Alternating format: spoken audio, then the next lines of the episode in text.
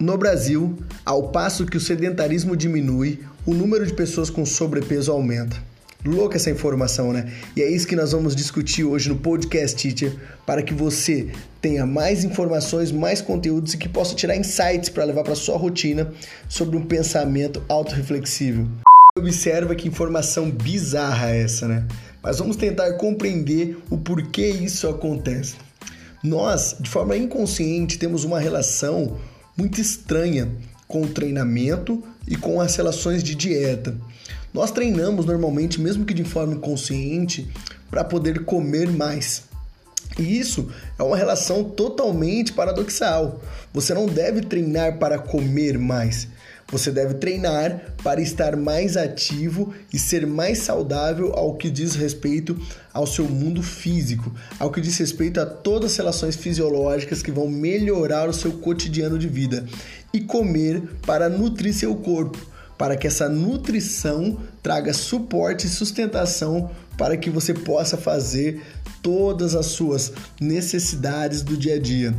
E a grande relação que a gente tem, mesmo que de forma inconsciente, de ficar treinando muito ou cada vez mais para ingerir mais calorias, leva toda essa correlação de vamos diminuir no sedentarismo, pois estamos nos mexendo cada vez mais, estamos mais ativos, contudo, estamos compensando toda essa atividade no alimento ou na comida ou na ingesta de calorias a mais não necessárias para o nosso corpo, por conta de um ciclo vicioso ou por conta de hábitos e por conta de crenças que foram nos colocadas.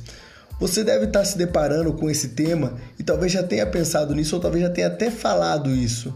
Pô, vou treinar mais hoje porque hoje eu tenho que comer uma pizza. E essa relação não tem nada a ver com, seja com emagrecimento, seja com a comida. Você deve treinar simplesmente na medida certa, pelo tempo certo e comer também na medida certa. Nunca foi uma relação de comer pouco ou muito, apenas comer o certo que irá nutrir o seu corpo, podendo ser horas com comidas mais calóricas e gordurosas, porque seu corpo precisa de uma nutrição desse tipo também, horas sendo com comidas mais leves, assim como o treino. O treino, ele numa periodização, ele vai partir para horas a treinos mais intensos e mais curtos, talvez, e treinos mais intensos e mais volumosos, ou treino apenas menos intensos e mais volumosos.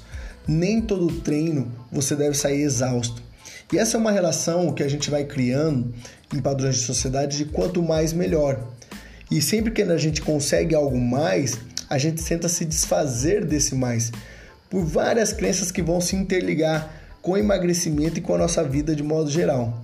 Já pararam para pensar que quanto mais você ganha dinheiro, quanto mais você trabalha para ganhar dinheiro, mais você gasta? E por isso que você vive sempre atrás do dinheiro ou querendo ganhar melhores salários, ter uma condição de vida melhor a nível financeiro porque seu consumo é alto. É a mesma relação que você faz por exercício de forma inconsciente. Você tenta treinar muito, isso te abandona do sedentarismo, para poder comer mais. Isso é um ciclo vicioso e é perigoso, porque não te faz fazer as coisas pelos motivos certos, e sim fazer apenas porque todo mundo está fazendo. Nesse episódio foram capturados dois insights. Insight 1. A ideia não é treinar muito para poder compensar na comida, e sim se nutrir para que a nutrição ajude no processo dos benefícios fisiológicos do treinamento. Lembre-se, um bom treinamento não dá jeito numa má alimentação, assim como uma má alimentação não dará jeito num treino ruim ou desorganizado.